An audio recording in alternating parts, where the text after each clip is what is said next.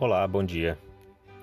Dois grandes amigos meus, homens que eram até pouco tempo desconhecidos, mas se tornaram amigos de coração, pessoas que, que eu tenho um grande apreço, que eu tenho um amor mesmo por eles, que é o Ricardo Kaiser e o Guilherme Lemes, me mandaram o mesmo vídeo né, de, de como o, a palavra, a frase eu te amo tem importância e como ela é, cativa as pessoas e como isso se torna um desejo de retribuir da mesma forma.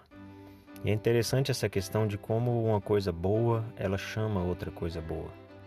Como a gente, quando compartilha algo bom, a tendência é que a pessoa que recebe também queira compartilhar isso de bom.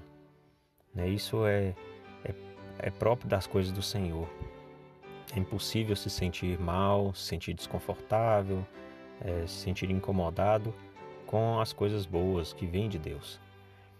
E para simplificar, exemplificar, desculpa, essa, essa máxima aí, eu quero compartilhar uma escritura que está em Doutrina e Convênios, na seção 88, versículo 40. Essa revelação dada a Joseph Smith diz o seguinte: né, o próprio Pai Celestial nos orientando. Pois a inteligência apega-se à inteligência, a sabedoria recebe a sabedoria, a verdade abraça a verdade, a virtude ama a virtude, a luz se apega à luz, a misericórdia se compadece da misericórdia e reclama o que é seu. A justiça segue seu curso e reclama o que é seu o julgamento vai ante a face daquele que se assenta no trono e governa e executa todas as coisas. Então aqui deixa bem claro que as coisas boas, elas atraem mais coisas boas. Elas se apegam a mais coisas boas. Então, às vezes a pessoa ela precisa dedicar um tempo maior, precisa se concentrar mais em receber, em desenvolver coisas boas desenvolver a paciência, desenvolver a fé, desenvolver a esperança, a desenvolver a inteligência, e assim ela vai recebendo mais e mais.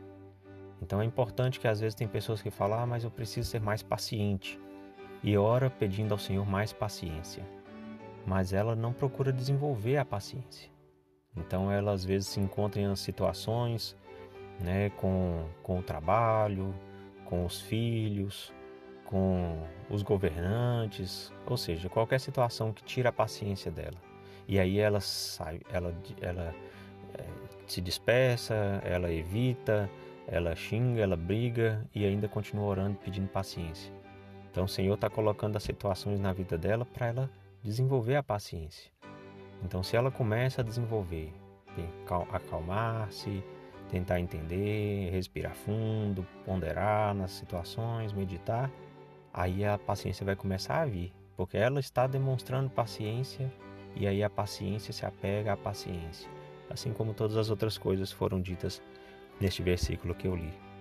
Então tem muita coisa difícil? Tem, com certeza, porque as coisas importantes, valiosas, é, que são significativas, elas têm que ser conquistadas com dificuldade.